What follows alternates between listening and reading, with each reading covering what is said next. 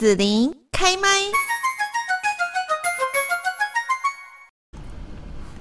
今天在节目这边呢，我们要跟大家来分享的，就是一本远流所出版的《骑驴少年》这本书哦。那我们呢，在这个节目当中呢邀请到远流出版的副总编辑简依琳。Hello，依琳你好。Hello，大家好。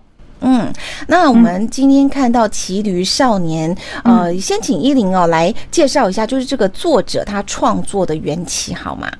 好，其实这个作者哦，他的这个故事呃不是凭空的一个创作，他是在呃几年前，他七年前他在南非的一个小岛上遇到一个，我我觉得他没有明讲，但是他那个事件是一个真实的事件，引发他想要写这本心灵励志的。书籍，那我觉得他在写完这本书的时候，他也算是对这样的一个事件，就是跟人的生命、生命小关有关的这样的一个事情，做了一个交代。那我觉得这个《骑驴少年》里面，我们可以看到的是有一点真实，又一点奇幻，对不对？他在里面这样子，但是我我觉得这个作者可能这个事件对他的影响相当的大。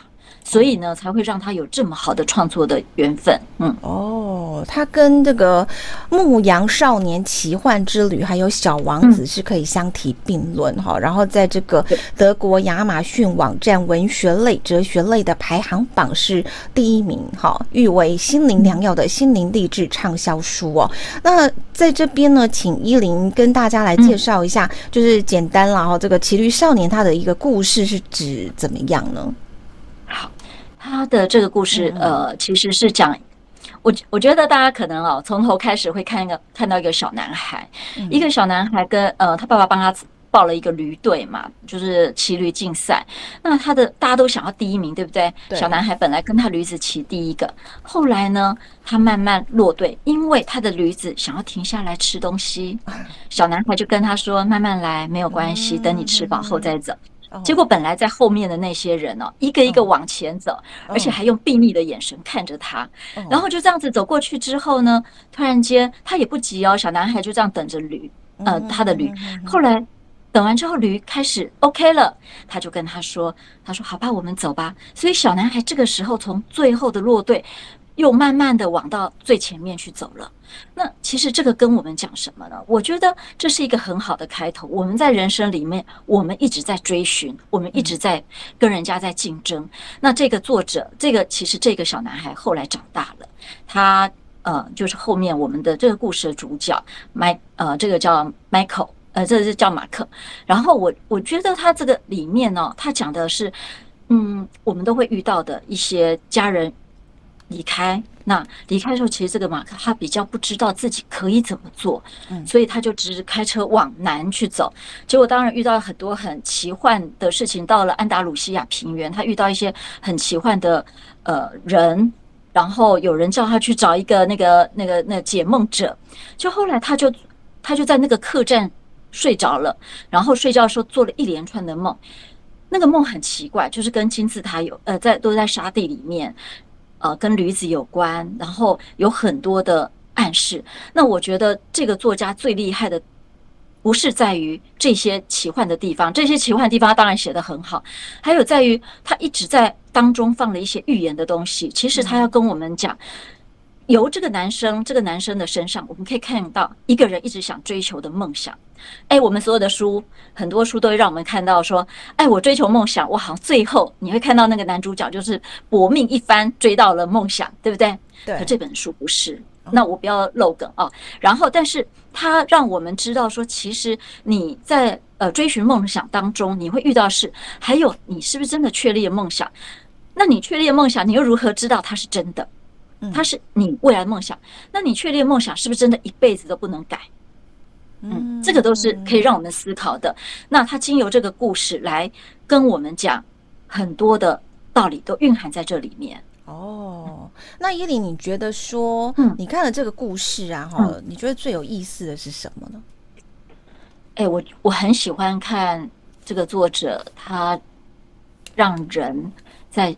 面对转折的时候，他有跟我们讲说，人生不是一场旅行。嗯，哎，所有的书是不是都跟我们讲，人生人生是一场旅行，对，你要好好规划你的旅行，嗯、然后现在起步，对不对？对，或者是上了火车，然后怎样的，然后到下站的时候，就就是旅行的概念这样。对，我们听起来，人生不是一趟旅行，跟人生是一趟旅行，好像差别在这个作者好像是说跟你说，你不要有目的地，不要有目标。嗯，事实上不是诶，他是跟你说你可以定下目标，但是你要想到我们人生哦，你要去做一件事情，比如说我今天我要成为呃溜冰选手，我要拿到第一名，你并不是因为你为了要拿第一名，你这个梦想你才去溜冰吧？你应该是享受你要溜冰。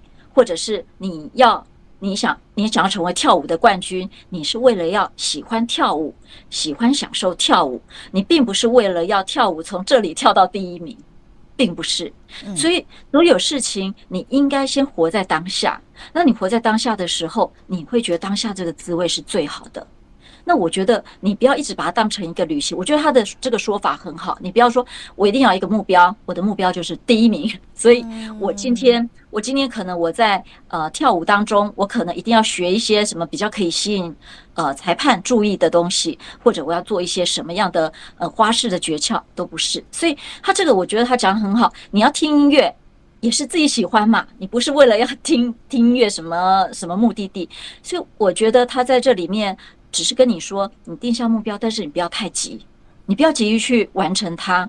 那你也许会说，我不赶快完成的话，我这辈子就毁了。不会，其实我们这辈子我们会有不停的会有梦想，人不是只有一个梦想才能活着。嗯，是。